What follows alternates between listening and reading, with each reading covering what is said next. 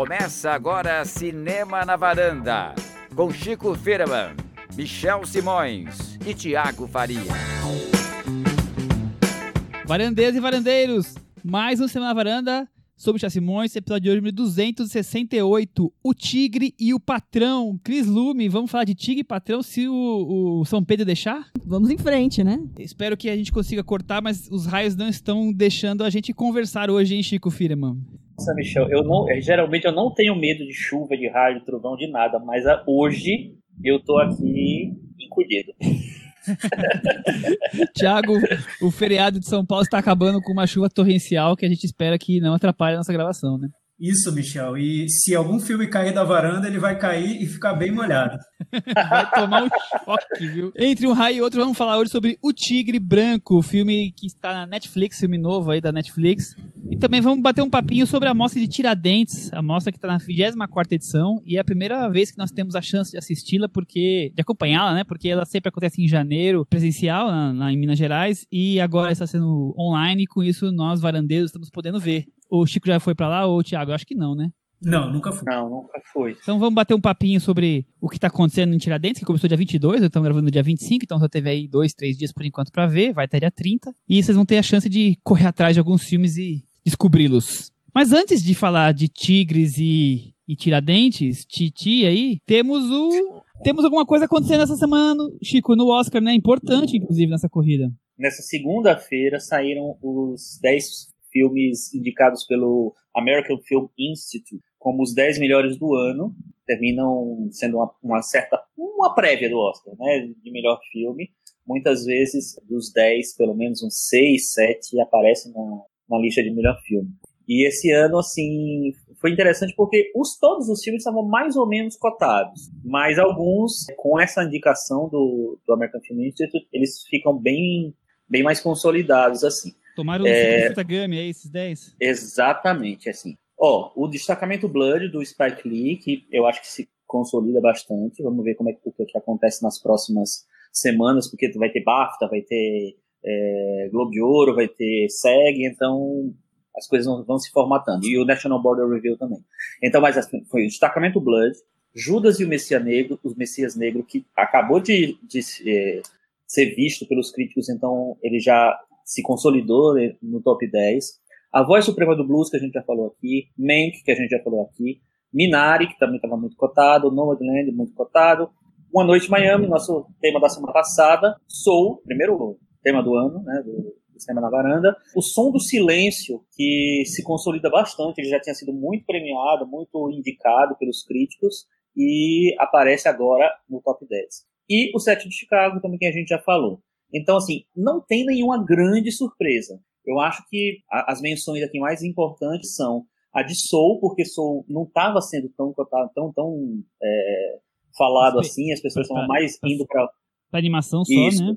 É, estavam especulando mais para animação e para tal canção, canção não, som, é trilha sonora e tal.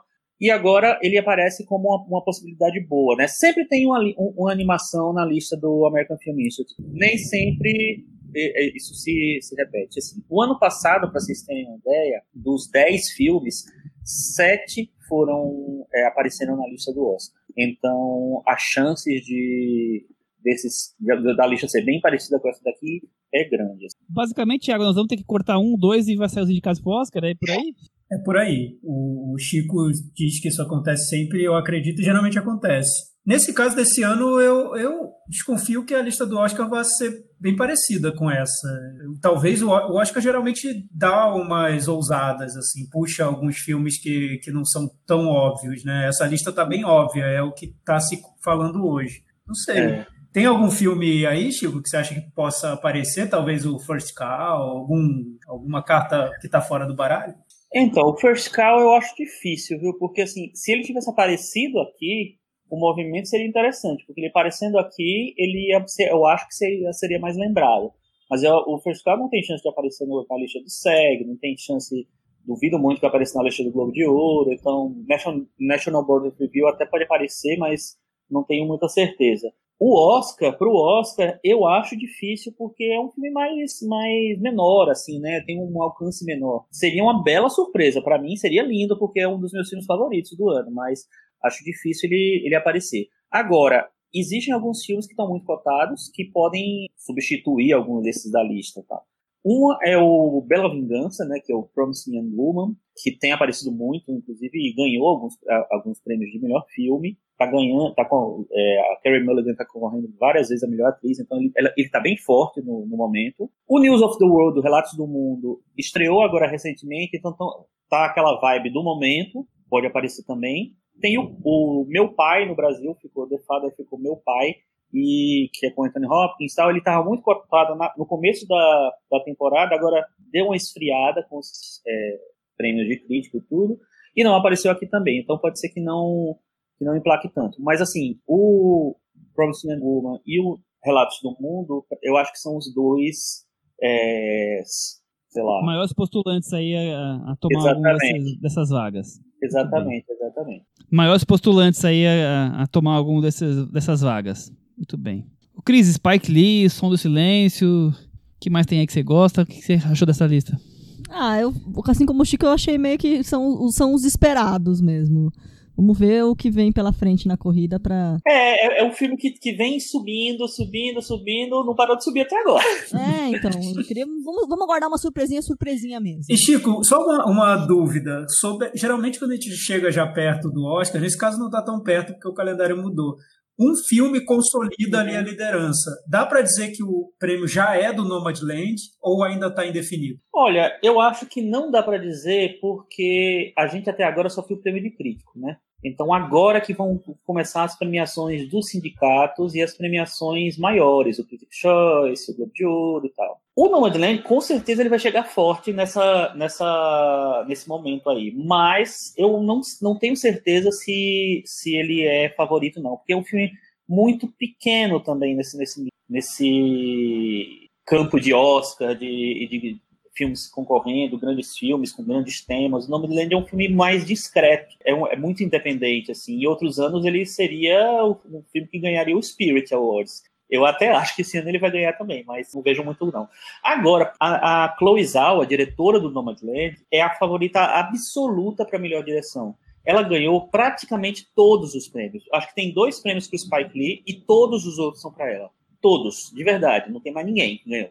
E aí, eu acho que isso demonstra algumas, algumas coisas. Primeiro, a temporada, o ano, a indústria, todo mundo está querendo premiar uma mulher e escolheram a Chloe Zhao. Então, o, pode ser que o, o Nomadland ganhe melhor direção e um outro filme assuma o título de melhor, de melhor filme. Então, a gente tem que esperar como é que vai ser essa movimentação, mas eu acho que o Nomadland chega forte, mas não tenho certeza se ele ganha melhor filme, não.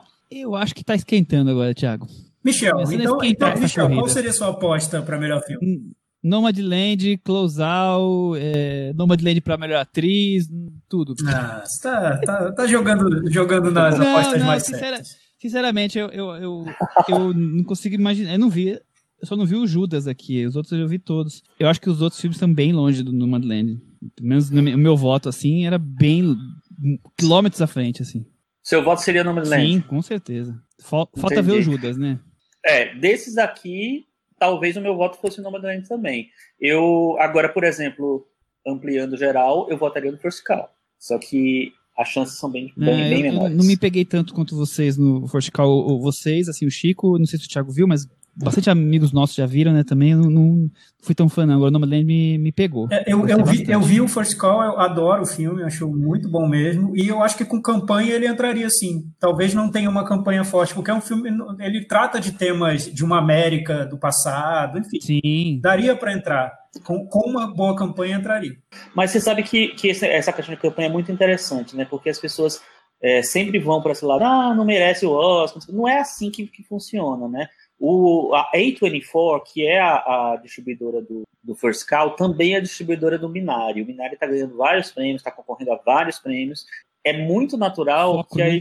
A24 é, foque a campanha no, no, no Minário. Até porque é muito difícil para uma distribuidora pequena conseguir emplacar dois filmes em melhor filme. Isso pode acontecer, enfim, as, as conjecturas e conjunturas do ano é, são, são diferentes é, a cada ano, mas é, é, é, difícil isso acontecer. Engraçado, por exemplo, o ano passado, a Despedida estava cotado para concorrer a melhor filme. Era da A24 também. Eles resolveram não fazer campanha. Eles resolveram deixar os filmes que já estavam ganhando prêmios de crítico, que estavam concorrendo, Despedida ganhou o Spirit. Estava ah, praticamente certo que, eles, que ele ia concorrer ao Oscar. Resultado, a A24 não emplacou nenhum filme, porque não fez campanha. Então, campanha tem que ter, não adianta. E isso vai moldando também a, a, a, corrida. O fato é que aqui na, no top 10 do EFI a gente tem quatro filmes da Netflix. Então é muito provável que a Netflix realmente emplaque quatro filmes no Oscar. É, vamos aguardar o que vem por aí. E vamos ter que aguardar mais ou menos até abril para falar de Nomadland aqui na varanda, porque é para quando tá previsto o, o, filme estrear nos cinemas. Não sei se vai ter cinemas até lá, né? Mas, então, mas tá né? tem isso, Vamos né? aguardar. Vamos aguardar.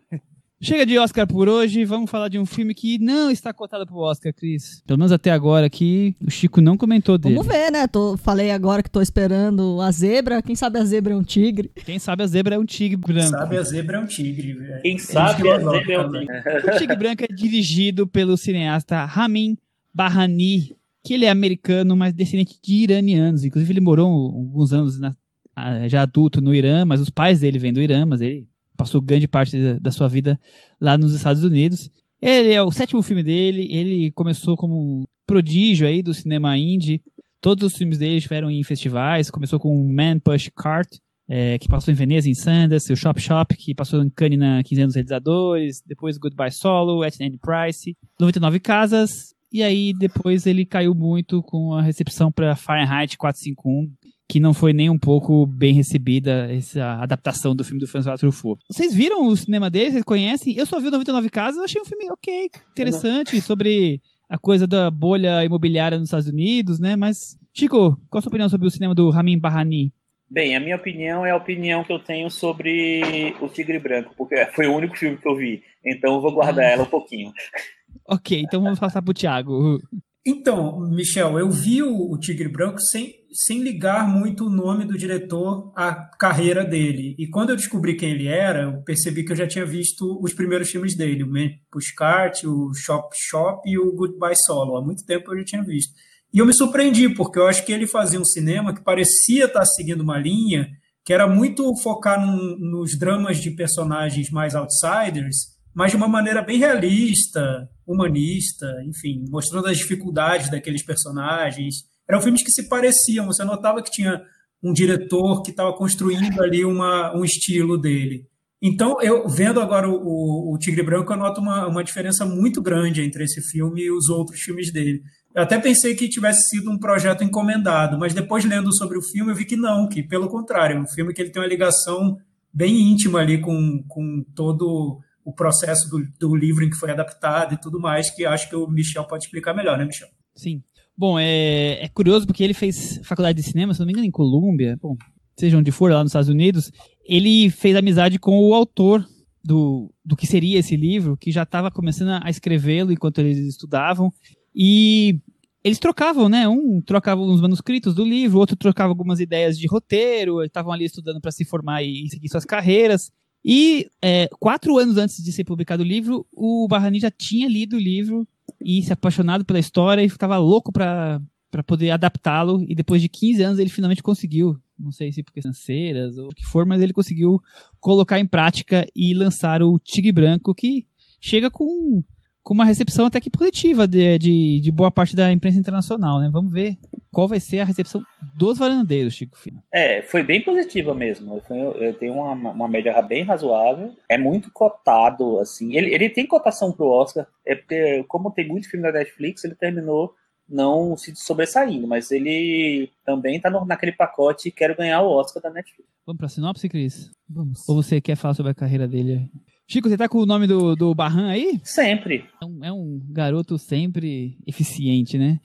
A sinopse é: O empresário Balhan Adarsh Gurav conta sua saga de jovem paupérrimo de uma zona rural da Índia que, através de sua ambição, consegue um emprego de motorista de uma poderosa família até o seu sucesso profissional, Thiago Faria. Então, Temos a saga de Barran. Como você disse, Michel, o diretor tem é, descendente de iranianos, né? Está nascido nos Estados Unidos, e o autor do livro é de indianos. Então, teve essa amizade entre os dois, entre o diretor do filme e o autor do livro, que é o Aravind Adiga. O livro, quando foi publicado, ele teve um sucesso enorme de crítica, principalmente ganhou prêmios. Enfim, um livro muito bem sucedido.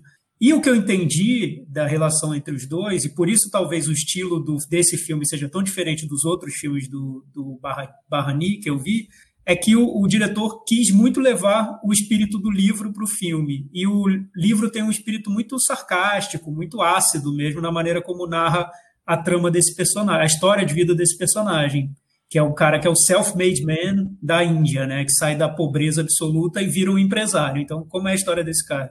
O diretor fala muito sobre Scorsese nas entrevistas. Ele faz referência aos Bons Companheiros, por exemplo. Então, ele está pensando naqueles filmes que narram a história de um personagem que é, digamos, outsider, ele tem traços amorais, mas o filme pega o ponto de vista desse personagem e leva até o fim. Então, imagino que talvez por querer ser muito fiel ao livro, ao espírito do livro, o diretor tenha mudado o estilo dele para caber dentro do projeto. Mas ele diz que é o projeto da vida dele. Então, talvez o cinema dele siga esse caminho daqui para frente. Bom, Chico, então é isso, essa amizade, esse acabou causando esse filme que tem algumas diferenças dos filmes anteriores, mas como você não conhece, também eu não conheço muito, não podemos falar, mas e qual a sua impressão então inicial com o Tigre Branco e com o filme do Barrani? É, antes, antes de falar da impressão, eu queria falar uma coisa. O filme tem sido muito comparado com o Parasita, né? Muita gente tem comparado. Eu fiquei até surpreso quando o Thiago Faria me deu esse spoiler. E aí eu vi que realmente tem muita gente comparando, porque tem essa coisa da luta de classes, porque tem é, a classe operária, sei lá, indo à guerra, vamos dizer assim. Mas eu acho que as semelhanças param nesse plot, né, no, na, na, na, linha fina do filme. Eu acho que acaba ali, porque eu acho que os tratamentos e as, e as, a, e as temáticas que, que surgem no filme, e a maneira como também. O, a maneira como filmar, então, não vamos, não vamos nem colocar em discussão, né? Não, pois é, exatamente. assim. Eu é... acho que tem um outro teor que o personagem principal faz um motorista, e depois, conforme a gente for falando, a gente vai desenvolvendo, mas uma, uma faceta mais dark surge nele, né? Exatamente. Eu acho, eu não gostei nada do filme. Vou, nada, zero. Eu, eu já tinha uma, uma impressão engraçada, sem saber muita coisa do filme, sem saber, eu tinha uma impressão meio ruim do filme. Me, passa, me parecia um filme de superação, de é, um case de sucesso e tal. E depois, quando eu vi qual é o case de sucesso. Não é isso, eu... mas não quer dizer que isso torne o filme bom, né? O filme me surpreendeu porque ele é diferente do que eu imaginava. Eu imaginava que ele fosse uma história de. Grande história de superação, de um exemplo, uma coisa de é, inspiradora. E eu acho que ele vai para um, um lado dark, totalmente complicado, assim, totalmente é, diferente e mais igualmente complicado. Essa mudança é... da expectativa não, não resulta num, num grande, numa mudança mim, de, de, qualidade na entrega, né? Não, para mim não. Para mim eu acho que ele é, tomou as decisões que são muito complicadas, tanto na fonte, né, no livro, é, quanto na, na maneira como se filma isso, né? Porque, sei lá, eu acho que o refinamento que você vê no Parasita, já que tu está comparando, vamos comparar, o refinamento que eu vejo no Parasita, tanto no roteiro quanto na, na maneira de filmar do Bong Joon-ho, eu vejo tudo muito grosseiro na, na, no, no filme do Honey.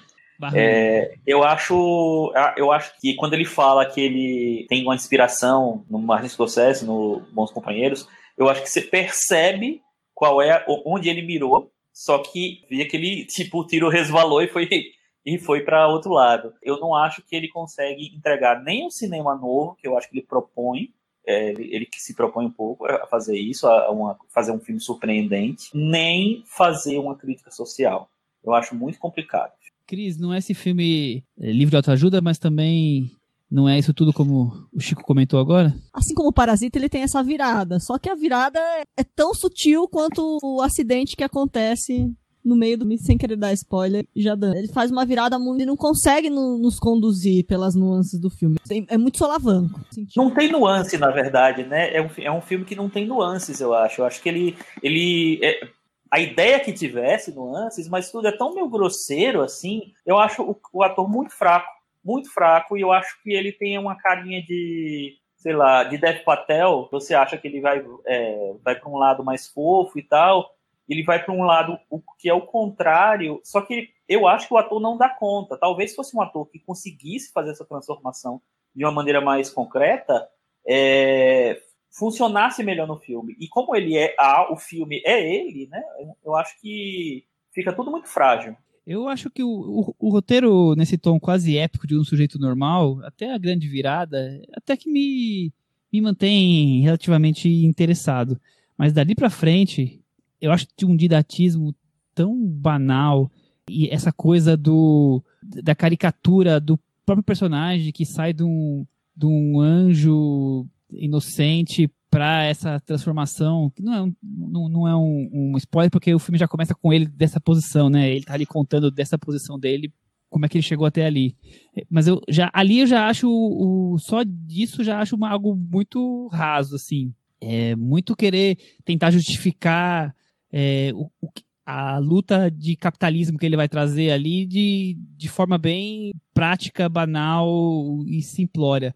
É, mas eu, eu acho que ali tem. O filme tem alguma coisa de interessante, que são essa coisa da, da disputa de classes e de castas e de mostrar como é que é, é a vida, talvez com alguns tons de exagero ou não, eu não posso afirmar, não conheço tanto da cultura indiana, mas a, a, aquele primeira hora me, me, me parecia um livro simples, popular, mas que me, ach... que, que me, me intrigava, não vou dizer me intrigava, mas assim, eu estava ali interessado depois que começam as viradas e começa uh, o filme mostrar realmente o que, que ele veio, aí eu, fui me perdendo completamente nele, me distanciando dele, porque eu já achava que tá tudo muito desinteressante, Thiago. Sim, Michel, você falou sobre o, os temas do filme, acho legal a gente falar um pouco sobre isso. Tem até um ouvinte nosso, acho que o nome dele é André, que ele fez um comentário lá no nosso blog, Cinema na Varanda, e falou que, poxa, a gente podia comentar mais os temas dos filmes e não só os filmes em si, né? Bem, eu acho que nem, nem sempre é possível, até porque a gente também não, não entende tanto de tudo. Mas nesse caso do, do Tigre Branco, o que eu acho que traz a comparação com Parasita principal é o tema do filme, né? Porque quando veio o Parasita, a gente discutiu muito essa questão do cinema retratando divisões de classes e choques entre classes sociais.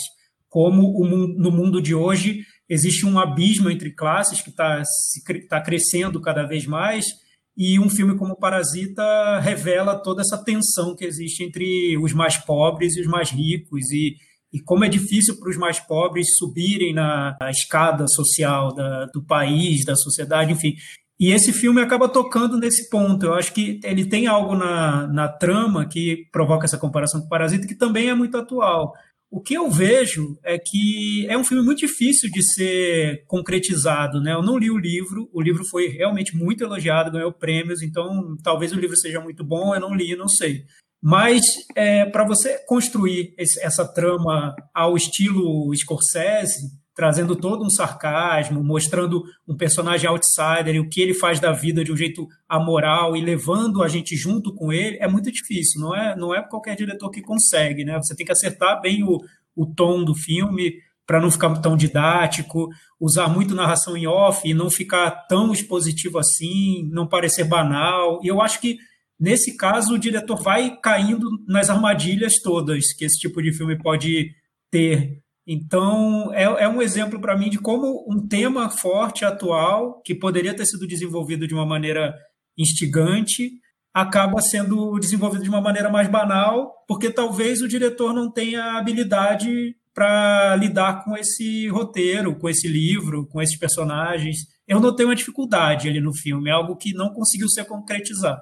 O que você é. achou? Eu acho que no Parasita a gente tem uma virada de trama. No, no Tigre Branco a gente tem uma virada na personalidade do ator principal mesmo. E aí o filme realmente não se segura, né? Ele não consegue nos conduzir por essa virada. O que você achou, Chico, dessa história de. Eh, essa crítica do homem servir a outro, essa coisa da servidão que é forte na Índia, essa cultura das castas e, e depois essa guinada por um lado mais é, dark?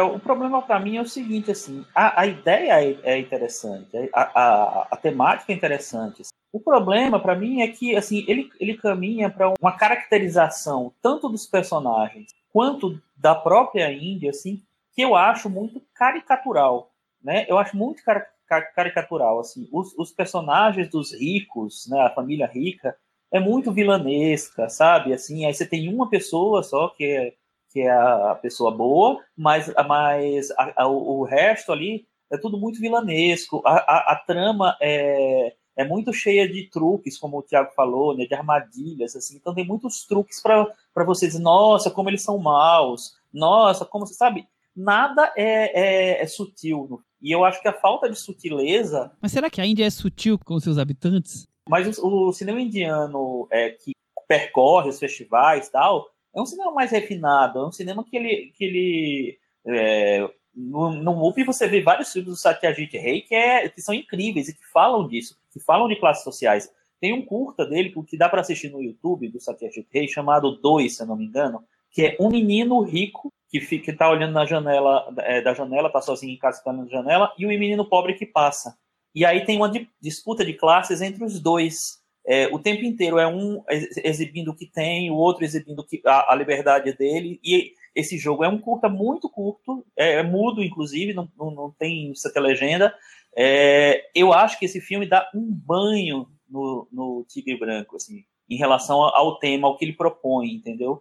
Mas eu, então eu acho que a, toda a discussão que, que se existe sobre a sociedade indiana, eu acho rasa. Tudo bem, pode ser que, uh, pode ser que na prática, na Índia, as coisas sejam muito na, é, duras, muito na, na, porrada, assim, sabe? Muito diretas. Mas você não precisa fazer um filme reproduzindo essa lógica, sem ser um filme óbvio. Para mim é um filme óbvio. E é um filme que eu acho tão é, que, que, que, vai para um, lado tão caricatural. Concordo inteiramente. Eu acho que o filme é, é, eu sei. é exagerado. É, por mais que dele trazer é, é, à tona esse, esse, esse tema e, esse, e essa coisa da relação entre castas, é, mesmo assim, o jeito que é feito é tudo muito cru de uma maneira não positiva, sabe? Às vezes a gente fala, a gente espera, a gente vê um filme cru, a gente, a gente nos agrada, mas assim, acho que é o cru nas relações e menos no, no jeito de filmar, porque filmar para mim é um filme super limpinho, super bonitinho, do jeito de tem muito dinheiro ali envolvido na hora de filmar, mas essa coisa do de, de personagens tão caricatos, tão exagerados, e aí tem os poucos personagens que têm uma, uma influência da cultura ocidental, que viveram lá fora, e, e, e veem nessa cultura exploratória enraizada, mas mesmo assim não se libertam dela, quer dizer, criticam mais, se aproveitam dela como se fosse um. um esqueci o, o, o, aquele, aquele bicho que fica aproveitando do outro. Parasita. Você esqueceu mesmo foi uma eu, eu queria uma vaga assim? do Tigre Branco não, agora, tá em atuação. Mas o, o, o que eu, eu, eu, eu não gostei muito do filme, eu acho que ele erra no, no tom, ele não, não tem um diretor à altura do tom que o filme quer, mas eu vou tentar defender algumas ideias, porque eu acho que o, o filme queria ser exagerado, né? Só que é muito difícil fazer um filme mais exagerado quando você é um diretor que não consegue encontrar o tom ali correto, né? Então, assim, é, você não é o Martin Scorsese, que vai fazer um filme muito engraçado com não é um personagem totalmente né? incorreto, como foi o Lobo de Wall Street ou vários outros que ele fez.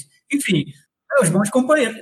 Nesse caso, eu compararia com vários do Scorsese, porque a ideia é essa, pegar um mesmo, né? personagem né? que tem uma trajetória bem incorreta e colocar o filme na voz dele. É, é basicamente isso, com muito sarcasmo, com muita com um olhar muito ácido para o mundo, enfim, uma crítica ao capitalismo, tudo isso tem no filme. Só que eu, eu acho que, é, que, que tem um problema ali na direção, na maneira como isso vai para o filme. Mais um, um, ponto que eu achei interessante que, tá, que a gente não tocou é que eu acho que esse personagem é muito atual, não só para a Índia, como para outros países que, tão, que têm essa divisão muito grande entre classes, e aí eu colocaria o Brasil também porque ele é o cara que é o self-made man, ele é o empreendedor né, de sucesso, que vem de baixo, e que quer muito ganhar dinheiro, quer muito ficar rico, e não importa como, e está super orgulhoso de ter conseguido. Né? Então, o tom do filme é um tom de texto do LinkedIn, é conseguir, olha só minha história, ele está até escrevendo uma carta para um chinês, enfim, para mostrar como ele, como ele se deu bem na vida, só que é uma história né, que Tá, são, são caminhos para lá de perigosos, né, que ele seguiu. Então, eu acho que caminhos tem perigosos. então, assim, tem, tem, tem uma, uma, um viés crítico na construção do personagem que eu acho muito atual. Que se tivesse um diretor bom, poderia ter sido um filme mais forte, sim, porque é isso que a gente vê hoje, né? É muito difícil escalar essa diferença entre classes, né? Esse, pular esse abismo.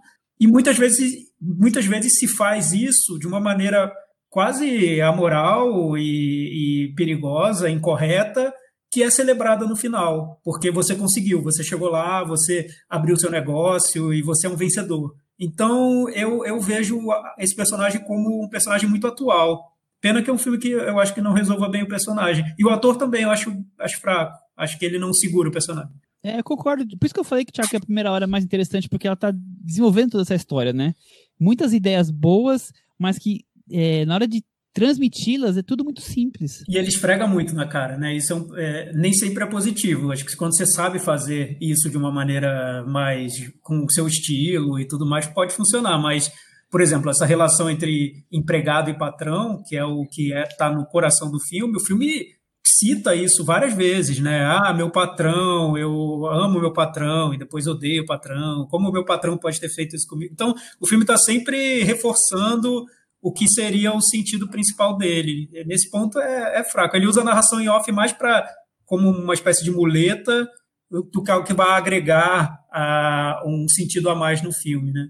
Né? E eu, eu acho uma muleta, fábula, né? muleta muito grande, né? Porque assim, eu não tenho problema geralmente com narração em off. Muita gente odeia porque acha que é mais, mais fácil e, e menos cinematográfica. Tá? Eu não tenho problema dependendo do que você faz com a narração em off. Eu acho que ele faz a, a maneira que ele faz é o seguinte, assim, ele simplesmente ele transcreve o livro e bota imagens, acabou, entendeu? Então eu não sei, eu, eu acho que ele podia, ele podia ter algumas ideias mais de, de construção ali que, que sei lá, trouxesse algum elemento diferente para o filme, alguma, algum aspecto diferente para o filme. Eu vejo tudo muito óbvio, muito raso, muito tá, ele se fia demais nessa na, na, virada do personagem, na mudança, em como ele vai chegar na coisa, sabe? Ele, ele acha que isso é tão revolucionário, tão diferente, tão que isso já justificaria, já seria o, sei lá, o principal, a, o que tem que ser e só e acabar e, e aí isso daí é o foco, acabou. Não sei, eu acho que ele é pouco para mim. Chico, eu tenho uma pergunta para você. Você, fã de Jonas Brothers, o que achou da performance de Priyanka Chopra Jonas? Interessante, né, que o, é, ela, ela tava, inclusive, meio cotadinha pro Oscar. Mais por ser uma, a pessoa mais, mais famosa no, do elenco no, no exterior, do que necessariamente porque estaria bem, etc. E mais o perfil do personagem também. A personagem dela, eu acho que é, é oferece um certo contraponto para a trama, né? Eu achei ok, né, Cris? Não sei, eu não, não me animei demais, não. Eu achei ela. Acho que ela se comprometeu. Exatamente, achei que ela, achei que ela não tá, não tá ruim, mas também não tá boa, não. Tá, tá, tá legal, assim, acho que... O filme podia dar mais espaço para ela, né? Eu acho também, eu acho. Ela é linda, né? Enfim, então, eu, eu, eu, veria ela mais um tempo.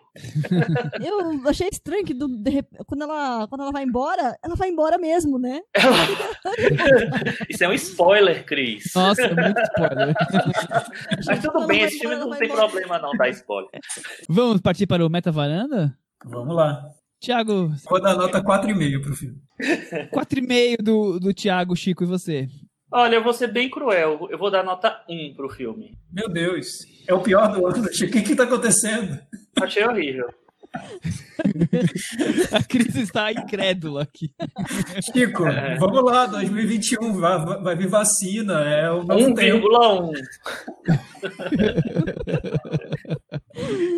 Você. Em, em homenagem a, a Priyanka, eu vou dar 4. A Cris deu 4 em homenagem a Priyanka, eu vou dar 4 também. Com essas notas, o Tigre Branco teve 34 no Meu Metavaranda, tomou uma surra que ele perdeu até do Era Uma Vez um Sonho. Meu Deus, o que, que aconteceu? A gente tá muito cruel, eu acho que tá, tá terrível isso. O tigre caiu da janela, tá lá ensopado numa poça, levando raio na cabeça. Chama o veterinário urgente que esse tigre, coitado, já desandou. Ai, ai, que horror. Dito isso, vamos sair desse cinema é, um pouco mais popular, digamos assim, vamos partir para um cinema bem mais autoral, né? Chico Firma, Mostra de Cinema de Tiradentes, na sua 24 edição.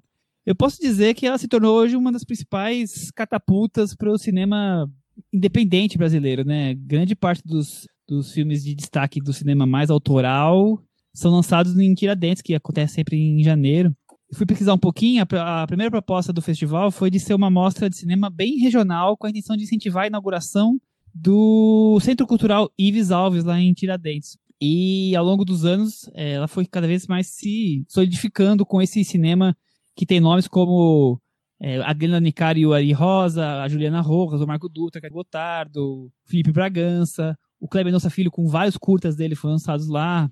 O que, que você tem aí, de, Chico, de opinião do que balanço do que Tiradentes trouxe antes de começar essa, essa edição aqui? Antes, no, no, no, passado, você fala? Isso, é, até agora. É, não, eu. Ele, eu... Ele, em São Paulo, passando no Cine com uma amostra pequena, né? Um Isso, recorte. É. Eu, eu acho que Tiradentes tem uma importância muito grande no, no panorama do cinema brasileiro, porque ela terminou virando o grande lugar do cinema independente. Os, os cineastas, eles procuram Tiradentes para lançar os filmes, então você vê, você vê filmes bem interessantes que estrearam, é, começaram suas carreiras lá, e isso tem acontecido frequentemente. Assim. E é um espaço de muita experimentação, então você vê muitos filmes que são mais arriscados, mais ousados, que são filmes de criação mesmo, filmes que é, mostram diretores, a Mostra Aurora tem é, diretores muito novos e que estão começando no, no cinema, é a mostra principal. Então você é, é, um espaço muito legal de renovação do cinema brasileiro, né? Não deixa de ser parecido com o que o, que o Festival de Sundance faz nos Estados Unidos, de lançar diretores novos, de, de, de ser um espaço para o cinema independente, assim. É engraçado que o que Tiradentes acaba e o e Sundance começa lá nos Estados Unidos. Então eu acho que tem isso. É, é, o primeiro grande evento de cinema do ano. Tem, ele virou uma marca, assim. E aí abre espaço para muita coisa boa que surge e muita coisa que, enfim, podia melhorar. O festival é isso, né? Sem filmes, né? Não dá para garantir que você em obras-primas, né? Exato. Ano passado, o filme que ganhou a Mostra Aurora, que é a mais importante, foi O Canto dos Ossos. Mas outros filmes de destaque foram Cabeça de Negro, Até o Fim, Ontem Havia Coisas Estranhas no Céu, filmes que nós já até falamos aqui no ano, no ano passado no, no podcast. Uhum. É, resgatando aqui outros filmes anteriores, Thiago, que tiveram destaque, que ganharam prêmios lá, A Vizinhança do Tigre, Os Dias com Ele, A Cidade é uma Só, é a fuga, a raiva, a dança, a bunda, a boca, a calma, sei lá mais o que, da mulher gorila. Esse título é super curioso, né? Meu nome é Dindi. E você, o Thiago, você tem aí de para falar do que guarda para você da mostra de Tiradentes? Que você tem sua visão assim de fora, sem ter ido? Foi uma mostra que de certa forma moldou muito do que é o cinema mais independente brasileiro recente. E eu lembro até que o próprio Festival de Brasília, que é super tradicional, teve uma fase em que diziam que estava virando uma mostra Tiradentes, porque também estava buscando filmes de cineastas mais experimentais, mais cineastas iniciantes, olhares diferentes e tudo. Então, eu acho que conceitualmente a mostra Tiradentes acabou pautando outros festivais e definindo toda uma geração do cinema brasileiro. É, é isso mesmo, eu também acho, concordo plenamente. E eu acho que ele que o Tiradentes consegue inclusive ter uma curadoria que tem um, um diálogo entre os filmes. Eu acho que os filmes têm uma. É, não, vou, não são. Como é que eu vou dizer assim? Eles têm um. um conseguem ser colocados dentro de um, de um mesmo conjunto, por mais que, que tenham várias. são plurais em vários aspectos, mas eles têm alguma coisa que tem em, em comum ali. É, então eu acho que é um, é um festival que cada vez mais se solidificou e, e se fortaleceu e é hoje muito importante para esse tipo de cinema mais independente que a gente traz aqui algumas vezes, mas fica normalmente num circuito menor, né? Que bom que o que Netflix, por exemplo, está agora começando a trazer alguns desses filmes, como a gente já destacou aqui, Ontem Havia Coisas Estranhas no Céu. Eu estou sabendo que não, não veio de, de Tiradentes, mas o filme também nesse nível que vai estrear lá é A Febre, que passou em Locarno. Então, devagarzinho, pelo menos o, o a Febre Netflix, vai para Netflix? Outro... Vai, vai. Ah, que legal, eu gosto bastante do É, então as plataformas estão, talvez, em alguma aqui, outra ali, começando a, a, pescar esses filmes que podem ser importantes e interessantes. São filmes diferentes, com certeza. Uhum. Vamos chegar, então, no 24 edição, 2021. O festival começou dia 22. Tiago, você tem algum filme para destacar que você tenha visto? Esse comecinho? Antes de dizer que, apesar do, da pandemia que impediu a realização presencial do festival, isso é muito ruim para a estrutura do festival, mas, por outro lado, a gente tem acesso aos filmes via internet. Isso é, é bom para um público que nunca teve a chance de, de ir ao festival e que também não teria, né? Então, eu estou vendo tudo que eu consigo ver, já consegui ver muita coisa, estou acompanhando a mostra Aurora, né, que é, que é a de, de que é, acaba sendo a mostra principal ali que tem premiação. Os filmes são curiosos, todos têm propostas que, que vão mais para um lado experimental. É, é, são olhares que têm frescor, que são tentativas de olhares mais específicos. isso me interessa muito. Por enquanto, ainda não vi na mostra principal nada que fosse que eu, que eu vá recomendar com, com grande entusiasmo. O que eu acho mais interessante por enquanto é a mostra que está sendo feita em homenagem à diretora Paula Gaetan, que é uma diretora que a gente já elogiou muito aqui no, no podcast. O, o filme dela do ano passado, Luz nos Trópicos, foi muito querido pelo Michel, pelo Chico, eu também gosto muito. E um filme dela novo, que está estreando na, na Mostra Tiradentes, é um documentário em média-metragem sobre o Arrigo Barnabé. Não dá para dizer nem que é sobre, mas com o Arrigo Barnabé. Com. É, o nome, o nome é sobre o mundo, né? É sobre a vida.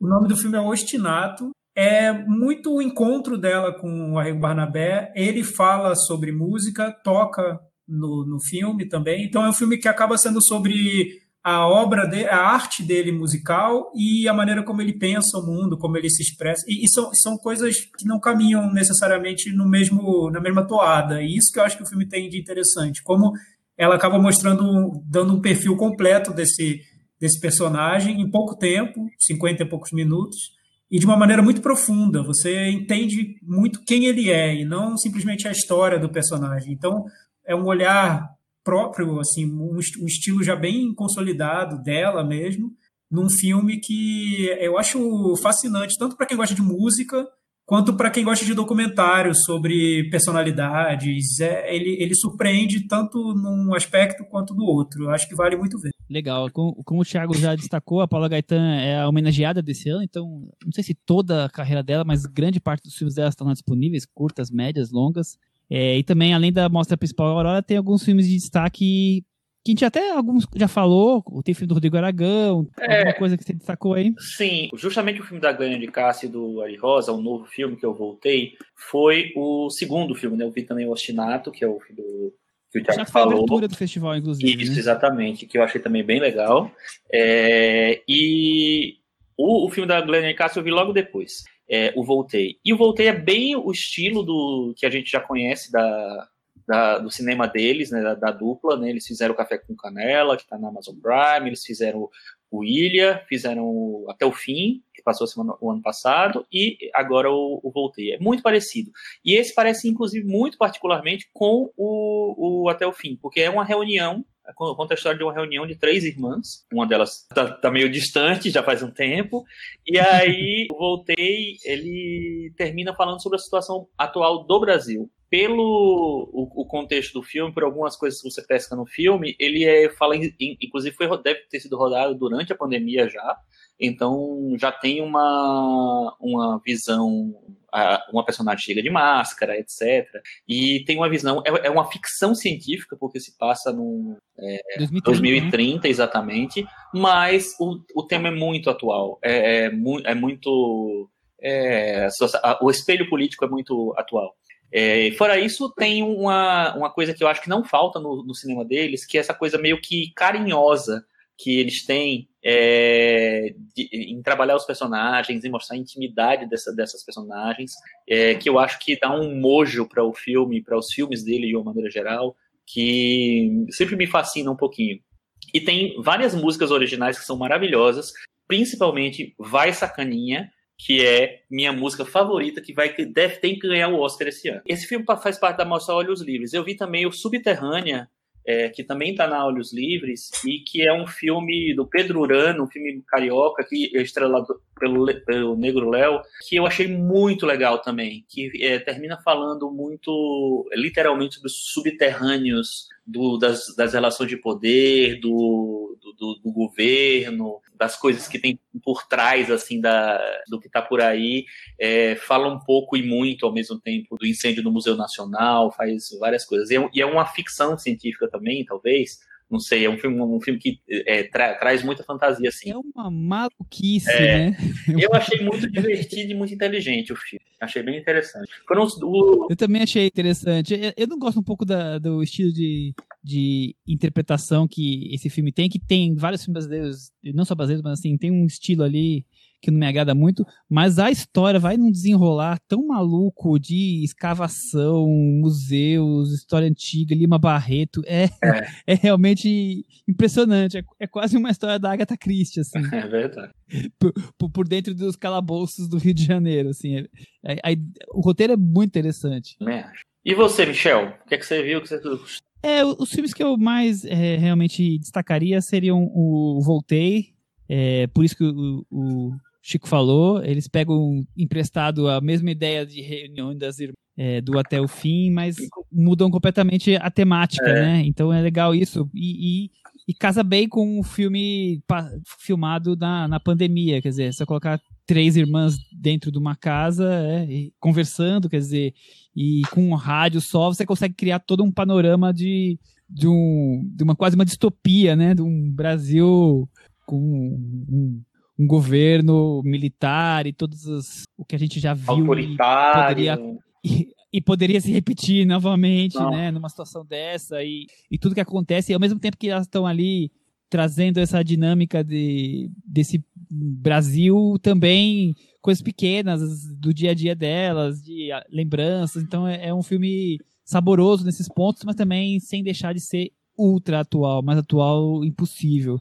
Também acho muito gostoso assistir o Ostinato, é, da Paula Gaetan. Aliás, Paula Gaetan, eu vou com certeza ver tudo que está ali disponível dela, porque eu tava é, anos enrolando para começar a ver os filmes dela e depois que eu descobri o Luz dos Trópicos eu comecei a procurar porque realmente ela me surpreende faz um cinema diferente, um cinema que tem me atraído bastante. E o Ostinato é um documentário ou é um simples bate-papo com Arrigo Barnabé e Paula Gaetan, né? Quer dizer, a coisa vai ali para caminhos que eles nem imaginavam, não, não, não tinha um roteiro, não tinha uma, uma ideia, eu tenho certeza disso. A coisa ia simplesmente ia se conversando. Então tem ali na beira de um piano, ou então numa loja de discos, e as conversas vão para um caminho que nem eles sabem, porque às vezes elas nem fazem muito sentido e não precisam fazer todo sentido realmente. É, eles lançam temas. E também achei legal o Subterrânea. É. E, e, e, o Açucena é um, é um dos filmes da Mostra Aurora que é, é aquele cinema brasileiro in, independente bem bem focado no dia a dia, quase que documental, acompanhando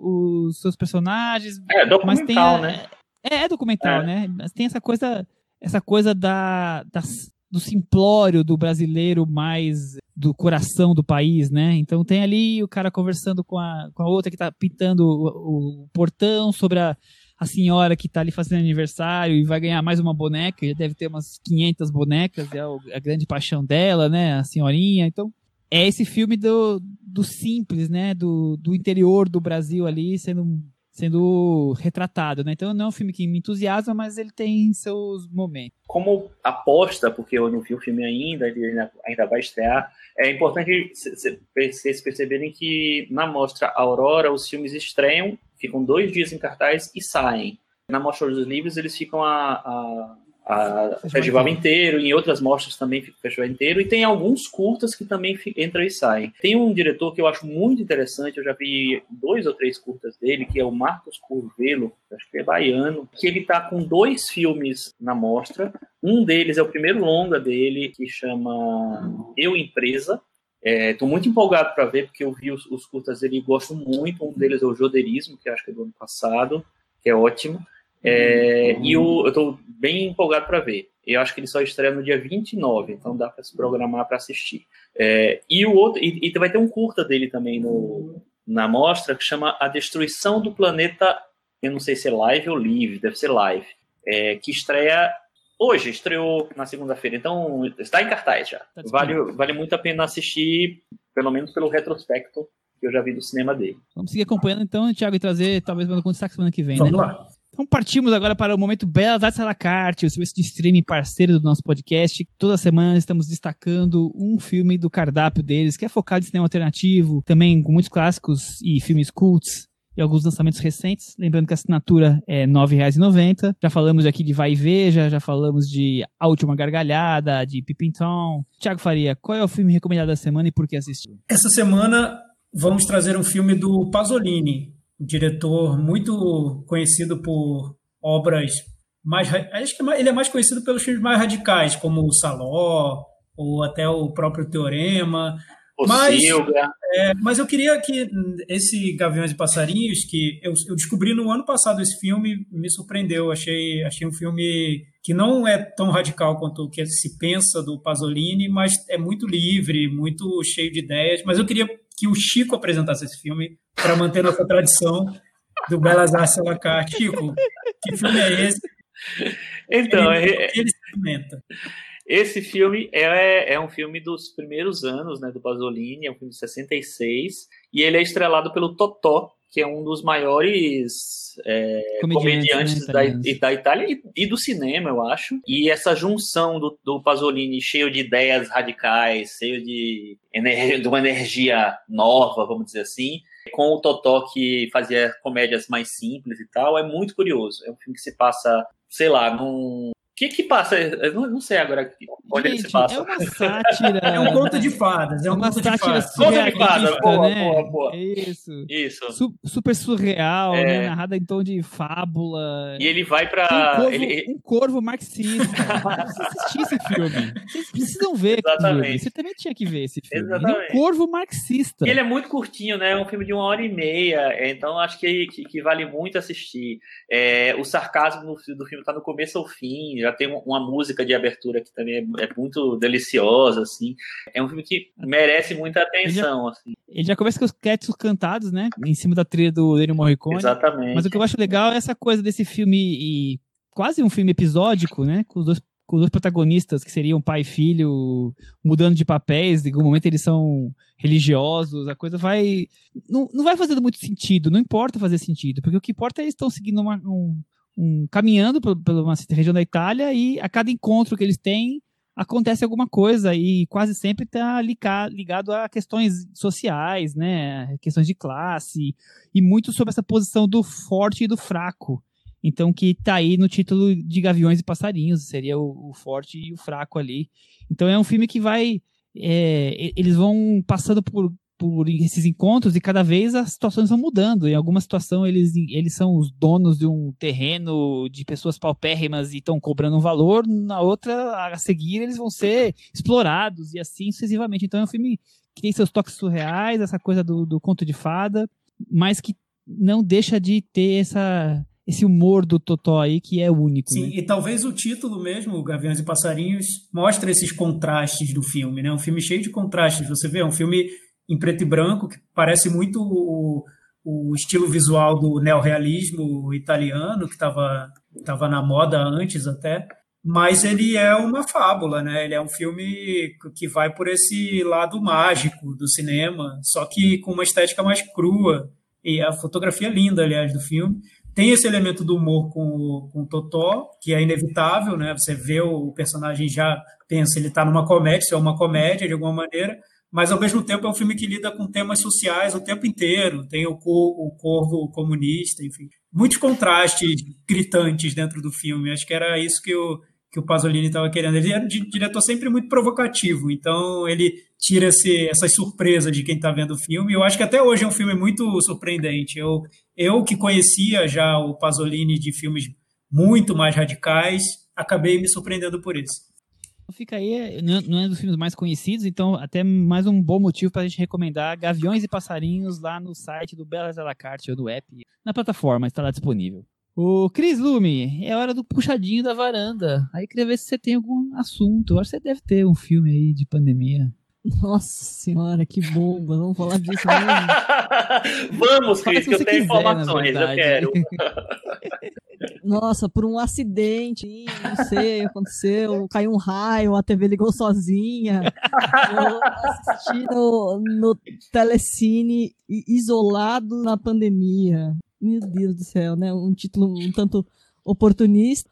Ah, aquele filme de todo mundo tá virando zumbi. Só que não é zumbi, é só isso. Enfim, e um cara fica lá tentando sobreviver à situação caótica em volta dele. Quando ele vê, ele descobre que ele é de Sutherland. Isso não quer dizer nada, só quer dizer que o Denzel Washington tá precisando de dinheiro. É isso aí. Chico, você tem mais Nossa, que informações? análise, que análise crua, Cris. Eu tava esperando Tenho. mais. mais. Gente, é um filme de zumbi, sim, né? Claro que é.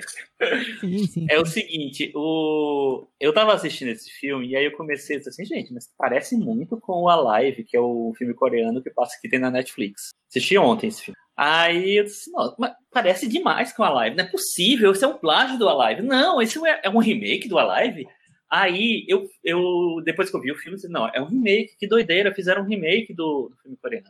Aí eu joguei, eu acho que essa informação no, no, no, no Twitter, e o nosso querido Felipe Furtado falou: na verdade, é um pouco mais complicado. O roteirista, que é o Matt Naylor, é, escreveu o filme, aí o, filme, aí o Isolado na Pandemia, que chama Alone, né? E os coreanos ficaram muito interessados por esse roteiro e eles compraram o roteiro. Então, o Alive, que está na Netflix, que é hashtag Alive, é uma refilmagem do Isolado da Pandemia, na verdade. E é muito melhor. E olha que eu não gostei do Alive.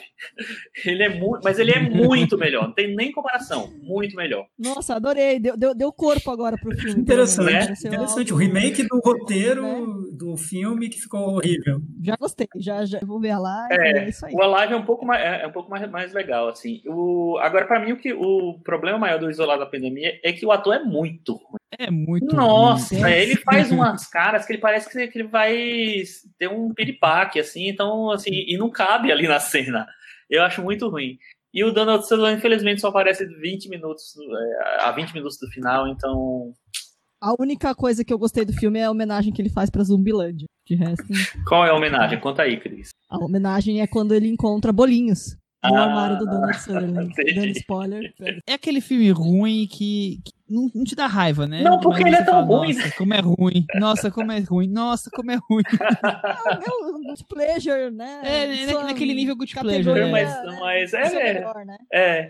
Espero encontrar um Guilty Pleasure mais, mais Guilty Pleasure ao longo do ano, mas esse aqui já, já é- vem nessa categoria. É, assim. e, e- e ele realmente, assim, é um, é um filme. É, é tão ruim que você não tem raiva dele. Tem pena, né? Você fica com pena. Com nada. Isso. você- ah, gente, cara, deixa, deixa Ah, cara. coitado, deixa ele Deixa o lá. cara, é. E você, Chico? Eu vou falar de um filme que, na verdade, nós somos intimados por um dos nossos ouvintes, que é o, que é o filme Tio Frank, Uncle Frank, que está em cartaz na Amazon Prime, que é dirigido e escrito pelo Alan Ball, que é o, o criador é, de A Sete Palmos, que é o roteirista de Beleza Americana, que é o, é o produtor do True Blood, então ele tem uma longa, extensa e é, carreira, principalmente na TV. Ele é estrela- estrelado pelo Paul Bettany e pela Sofia Lillis, a menina do It. E basicamente ele conta a história de um, de um cara que guardava um grande segredo, eu acho que pode falar, né, porque está na sinopse, que é a homossexualidade. É, em 1973 ele saiu de uma família muito do interior, uma família bem é, é, hillbilly a Glenn Close eu fiquei esperando ela aparecer no filme a qualquer momento, ela não apareceu. E ele vai para Nova York e, vira um professor lá e etc e tal e consegue viver a sua sexualidade lá. Só que ele tem que ele tem que voltar para ele tem que lidar primeiro com a chegada da sobrinha que ele que vai vai para a cidade também estudar. E isso leva a várias crises pessoais e a várias a vários confron- confrontos dele com o passado, com as coisas que marcaram a vida dele. Parece muito interessante. Só que eu acho que ele é filmado de uma maneira que talvez se ele fosse feito nos anos 90, onde esses temas não eram tão, tão é, discutidos, onde esses personagens não tinham ainda tão, tanta chance de, de, de chegar um, é, de virar tema de um filme, de virar o principal tema de um filme, eu acho que ele poderia ser um filme mais interessante, mais importante, fazer parte de um, sei lá, de uma, de uma movimentação ali para tratar dessas, para trazer esses temas. Hoje, do jeito que ele foi feito, do jeito que ele foi escrito e, e, e dirigido, eu acho que é um filme que nasceu velho. É um filme que discute certa, determinados temas de uma forma que você discutiria lá atrás, há 30 anos. Então, eu não acho que ele traz nenhum na, nada de contribuição para o cinema e nem eu acho que ele é tão bem escrito e realizado assim. É um TBT ele, na verdade. É um filme que está meio preso no passado e que não consegue evoluir. Não acho que também que o, nem o Paul Bettany nem a, a Sophie são especiais no filme. O Paul Bettany, inclusive, eu acho que ele tem uns momentos um pouco constrangedores, porque ele ele quer fazer, quer, quer ter um tipo de, de interpretação que já ficou para trás também. Então, então acho que para mim não foi um filme que me, me, me, atendeu em nenhum aspecto assim. Numa época que você tem filmes como Me Chame pelo Seu Nome, Retrato de uma Jovem em Chamas que tratam outros aspectos e de uma outra maneira muito mais profundos assim falando de homossexualidade, eu acho que é um filme que não vai para canto nenhum. O Paul Bettany tá aí com a cara vermelha, usando colã, ele já tá passando por momentos muito constrangedores no Disney Plus. Olha, ainda bem que ele tá que ele tá tem esses momentos, viu? Porque Paul Bettany para mim ficou lá atrás no Mestre dos Mares, que eu acho que ele tá ótimo. Sim, ele faz uma cirurgia nele mesmo nos Mestres dos Mares. É, é o grande momento, é o grande momento, grande cena do ano, Vocês cena do lembram Oscar. de cada coisa, de É, cada não, é porque eu lembro que nesse Nossa. ano o Paul Bettany foi o meu melhor ator coadjuvante. Ah, Porque eu acho que ele estava realmente muito bem no filme. Mas depois ele. Eu eu não vejo. Só degringolou, né? Assim, tá, tá pagando o boleto de casa com Exatamente. Porque quem pediu pra gente falar desse filme, e, e o Chico comentou porque nós não vimos ainda, é o arroba Zito2020. lá no- Fala aí, Vi- eh, Zito, mas eu não sei se foi exatamente o que você queria ouvir. Mas, enfim, né? Tiago, você tem algum tema para puxadinho da Ah, eu varanda? vou recomendar rapidamente uma série que há muito tempo eu não recomendo série, porque eu tenho visto muita série, só que eu, eu, eu prometi que eu só iria falar aqui sobre série que eu recomendaria. Então, por isso que eu não estou falando nunca, porque eu não tenho o que recomendar, realmente. Não, não tenho. Várias séries, né? muito ruins, então não tenho o que recomendar. Mas Não, agora, aí, eu sei que tem uma série que você adora que passa Qual? na Netflix. qual delas? Qual? Uma série. Bridget. Não, não, não Isso. dá, não dá, não dá. Não, não, não vou falar. É- Nossa, é, eu é- parei. é- é- é quando a gente recomenda séries e filmes. Não vou falar sobre isso. Tiago, eu parei no quarto episódio, Então siga. não consegui nem chegar Então no siga, sexto Cris. episódio, que é quando fala que a Isso, coisa Cris, melhora. siga. Eu te obrigo a seguir, porque você recomendou esse negócio, você tem que ir até o fim. Você, você foi até a novela das sete da Globo. Agora você vai chegar no Sexta Sexy e vai ficar mais constrangedor ainda. Nossa, o que, que é Figura, isso? Sexta figura. Vai ter que ver até o Bial hoje. É, então, a gente reestreou agora, voltou a, a Apple uma série que eu acho muito legal, está na segunda temporada, que é Servant, a série produzida pelo Shyamalan. Ele, na primeira temporada, dirigiu alguns episódios. Nessa, os primeiros episódios não são dirigidos por ele. Mas o que eu acho que é diferente dessa série em relação a todas as outras que eu vi, claro, tem uma ou outra exceção, séries que eu gostei muito, mas a maioria não liga muito para a direção do- dos episódios, né? É mais trama, o que, que vai ter de reviravolta na história, atuações, enfim. Essa Servant é o contrário, porque é quase só direção. É uma série que está muito preocupada em criar atmosfera de suspense, de uma casa que que está ali, que tem uma tem algo estranho acontecendo, de tal maneira que às vezes nem tem muita trama na série. Então é uma série que eu até queria um pouquinho mais de trama ali, se pudesse colocar trama na série, porque tem muita atmosfera, mas é super bem dirigido e acho que esse é o diferencial dela. Vale ver por isso. Acho que depois desse momento eu só posso puxar o último, último quadro fixo, o Chico Firman do podcast. que Cantinho Seria do ouvinte. com o Thiago Cantinho do Faria. ouvinte, comentários dos nossos ouvintes no cinemanavaranda.com. Eu já até antecipei um deles, que é o. Agora eu vou pegar o nome do, do nosso ouvinte aqui, ele trouxe o comentário, trouxe o pedido, a gente respondeu, André Rocha. André. Então, André, é isso. A gente, eu sempre vou lembrar do seu comentário para puxar mais discussões sobre a- as tramas dos filmes, né? As questões que os filmes trazem. É, o André quer que a gente viva perigosamente, né? A gente já tá aqui semana após semana tentando driblar o cancelamento e agora ele quer que, ah, Isso, não, vai isso, lá, cutuca o tigre com vara curta, como a gente já fez no começo desse Ele episódio. quer que a gente. É, exato. E o André quer que a gente coloque a nossa bunda na varanda, na janela da varanda, é isso. Esse é o efeito Gustavo Camargo. Ele é tão competente que as pessoas sim. querem que tenha É, pessoas. Mas não é sempre, né? Gustavo Não é Camargo sempre. de volta. Sim, exato. E todo filme sobre gravidez agora a gente promete uma opinião do Gustavo, né? A gente Gravidez, vai dar uma ligada parto. pra ele. Par, é, tudo, enfim. Já tá, já tá marcado. Já- Foi um, um equívoco não ter feito isso com enorme, mas a, a partir de hoje vai ter Gustavo na varanda. Exatamente. Teve parte do filme, a gente chama o Gustavo. Então, a gente, ó, a primeira opinião é de um ouvinte chamado Pescador Rodrigo. Então, um pescador comentando aqui no nosso blog. Vai contar uma história, hein? Lá vem. Falou que adorou os comentários dos filmes da edição passada, do, que foi Uma Noite em Miami e Enorme. A gente comentou no, no, na semana passada. Vou tomar coragem e assistir ao filme da Regina King na Amazon. Coragem porque eu tenho preguiça de ver filmes em casa. Acreditam? Eu moro em Recife, escuto podcast desde 2019. Na pandemia, diminui consideravelmente os filmes vistos, pois sou rato de cinema.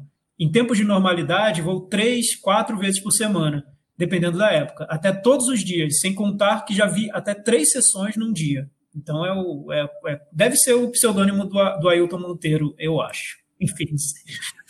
Eu acredito porque eu também sou assim, viu? Eu prefiro Sério, muito mais Cris? o filme preferia, né? No cinema, me obriga a me concentrar. Eu sou extremamente indisciplinada Em pra casa, ver. né? Fica checando o celular. Vocês não sabem, vocês não sabem o sufoco que é Chris Dume assistir um filme pauta do podcast. Conta- conta é mais, difícil, conta cair no mais. cinema, né?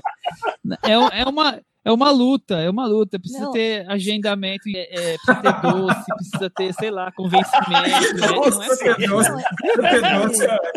Teve uma vez que eu, eu liberei a minha agenda pra terceira temporada de The Crown. Eu falei, eu vou ficar em casa o dia inteiro para ver The Crown. Então, liberei a agenda, fui fazer, liguei, tum, botei lá, começou. Nossa, mas eu acho que eu deixei alguma coisa na louça, vou lavar aqui. Será que eu mandei aquele e-mail? Vixe, podia deixar uma roupa batendo na máquina, né? Aí já fica, na hora que terminar esse episódio, eu já penduro. Eu não consegui parar quieto na frente da TV. Eu tenho um distúrbio sério. O aqui cinema como- me ajudava a focar, entendeu? Eu ficava concentrada. A Cris, como é que é muito agitada, aí é aquela coisa, e vai pro cinema, aí tem o respeito pelos outros, não pode ter que ficar em silêncio, quietinha, ela fica, né? Mas em casa, como não precisa ter esse respeito, porque só, só ela, sou eu e ela, então fica essa coisa elétrica, Em né? resumo, eu sou altamente eh, assim, Cinema. distraível. Cris, eu acho que você pode fazer até um sistema de, de avaliação de filmes, né? O filme que te prende totalmente seria 5, né? 4 é o filme que já faz você dar uma olhadinha no celular. 3 já dá vontade de bater uma roupa. 2 já de pedir um doce. vai até jogar ele da varanda. Então, Não, e, e, e, e- um, a gente pode inclusive classificar como o nome de um filme, que é Festa de Formatura. Nossa senhora, eu assim, desisti. É, mas eu, mas eu, eu entendo ele. é, obviamente, agora não tem muita escolha, né? Então, eu, eu não tenho- e também gosto de ver filme em casa, mas eu prefiro ver filme no cinema. Tanto é que quando tem é, todos os clássicos que são relançados, que tem festival, que tem mostra, eu tento ver no, no cinema, que para mim sempre é uma experiência diferente.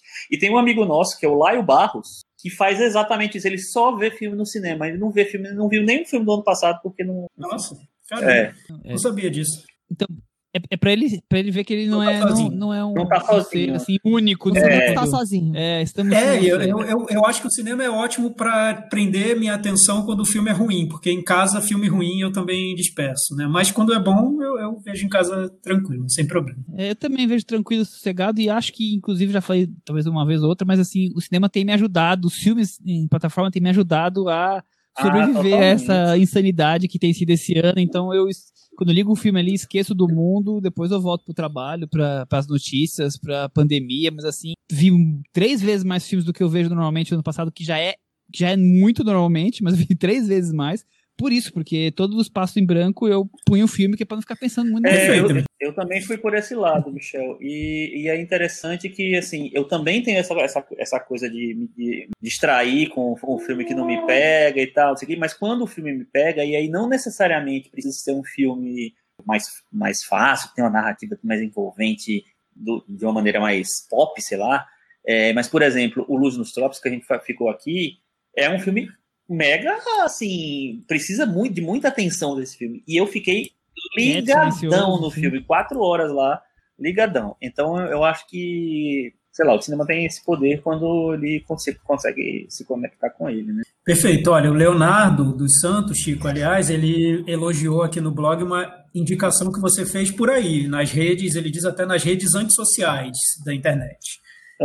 Ele falou Boa, que é, queria agradecer ao Chico pela indicação do filme Spontaneous, que o Chico nem comentou aqui, mas ele disse por aí que é bom e nossos ouvintes vão lá e catam as recomendações do Chico. Disse que é um filme instigante, original, muito bem escrito. Espero que logo vire pauta na varanda. É, e antes disso, ele falou o seguinte: duas semanas seguidas de filme com gravidez, parece que o espectro ronda a varanda, o espectro da cegonha. É isso? A cegonha está chegando na varanda? Gente, mas a minha barriga diminuiu. Eu fiz um. Eu, eu fiz um. Boa. Eu É, fiz Chico, um acho dieta, eu que- perdi vários quilos. Era eu acho alarme que não era falso, eu, era né? alarme falso. Era alarme Eu acho que falso. não era né? pra mim essa, essa indireta. É, enfim, Mas, é ó, é- Esse né? filme é muito legal mesmo. Eu acho que até vale virar pauta. um- Não sei se tá fora. O Spontaneous é muito legal. A Cris ia amar, inclusive ia ficar ligadona, não ia, não ia tirar o olho do, da TV. Eu quero essa lista do Telecine bem, Play. Filmes que deixaram a Cris ligadona do início ao fim. Eu quero essa lista. Ter um filme. A gente, a gente, é, você sabe que no, no fim de semana eu vi um filme que eu nunca tinha visto e a Cris reviu de, de tabela, porque eu que tinha escolhido ver, porque tava passando na, na TV a cabo, que foi o Por um Fio. e a Cris Ah, ficou mas ligadona esse- lá, achou que não ia... Era uma Mas esse é do revisão, nosso fiquei mestre Joe Schumacher, né? Ele até Schumacher, né? E eu fiquei Mestre indignada nada, com, né? com a montagem muito tosca, a divisão de Nossa. tela feita no Movie Maker, assim, então eu fiquei meio chocada, continuei Ah, assistindo. Cris, é tecnologia 2003, mudou bastante, Isso é, não dá, enfim. Mas assim, eu, pra mim, eu acho que esse é um dos melhores filmes do Joe Schumacher. Ah, com certeza, com certeza. É, é pode rapidíssimo, assim. Ontem, por acaso, eu revi o filme Orlando, a Mulher Imortal da Sally Potter, que tá no, é, no Telecine Play. Eu coloquei só o É, comecinho, não consegui parar. Foi um filme que ficou, fiquei ligadão, assim. Como é um filme moderno, é impressionante, né? Um filme que é de 1992 ou 3, é, e que já traz essa questão do gênero, sabe, da, da fluidez de gênero de uma maneira tão rica, tão profunda, e com tanto humor e com tanta inteligência. Cara, assistam esse filme. Quem, quem não viu, assista. E quem viu há muito tempo, reveja, porque é um filme muito, muito legal, assim, e mostra como a Virginia Woolf, que escreveu esse, esse, esse livro né, em 1928, era uma mulher que viajou no tempo. Depois desse momento, Virginia Woolf como Bill e Ted, acho que a gente É pode isso. encerrar, né, Thiago? Cris, até semana que vem. Tchau. Até. Tchau. Acabou.